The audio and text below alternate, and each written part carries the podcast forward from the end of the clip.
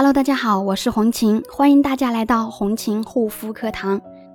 今天呢，红琴就主要跟大家讲解一下痘痘肌肤形成的内在原因有哪些。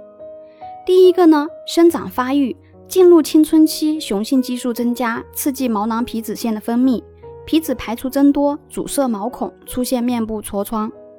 此外呢，一些皮脂腺分泌发达的地方，比如说我们的背部啊，这个部位的皮肤较厚，也容易出现痤疮。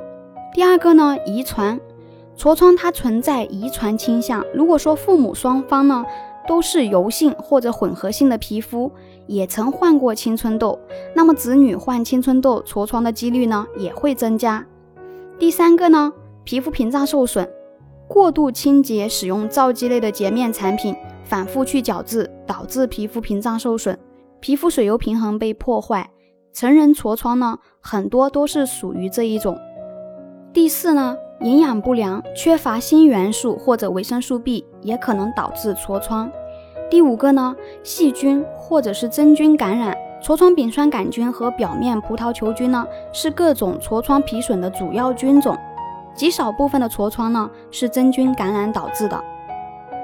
第六个。胃幽门螺旋杆菌感染，胃部感染了胃幽门螺旋杆菌呢，会导致皮肤也出现这些症状啊，像痤疮啊、酒糟鼻等等。第七个呢，妇科疾病，部分的女性呢，痤疮与妇科疾病是有所关联的。第八个，内分泌，实际上这种原因导致的痘痘的案例呢，比例并不大。有部分人呢是因其他方面的疾病需要使用糖皮质激素，会导致痤疮。其实以上这几种呢都是可以彻底修复好的，针对自己的问题对症下药，是可以给彻底治愈修复好的。那么听完之后，你知道你自己是哪一种了吗？如果不明白或者你也有这方面的肌肤问题，可以加我的私信幺三七幺二八六八四六零。好啦，今天的分享就到这里。感谢大家的收听，我们下一期再见。